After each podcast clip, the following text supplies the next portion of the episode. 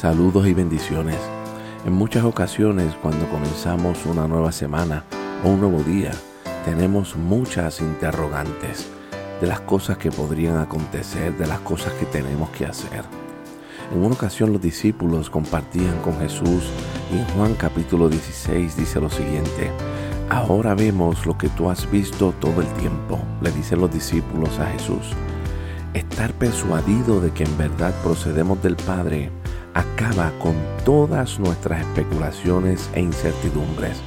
Entonces Jesús les respondió, justo cuando ustedes piensan que ahora finalmente creen que yo soy quien afirmo ser, de pronto seréis esparcidos y correrán por sus vidas y me abandonarán.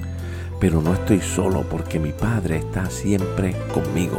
Cuando ellos pensaban que estaban ya seguros y que sabían quién era Jesús y quiénes eran ellos, de momento Jesús les dice, ahora les digo que van a tener situaciones donde van a empezar a sufrir. No porque Dios quisiera que sufrieran, sino porque en este mundo hay cosas que ocurren que están fuera de nuestro control.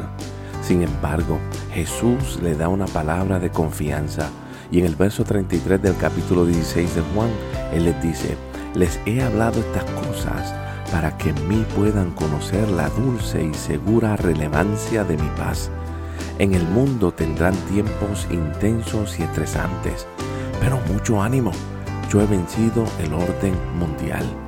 Dios en este día te dice, mucho ánimo, descansa en la dulce y segura relevancia de su paz, porque Él ya ha vencido. Y no importa las cosas que ocurran hoy o en esta semana, yo quiero decirte, que la fe de Dios en ti persuade tu corazón para que vivas de manera segura.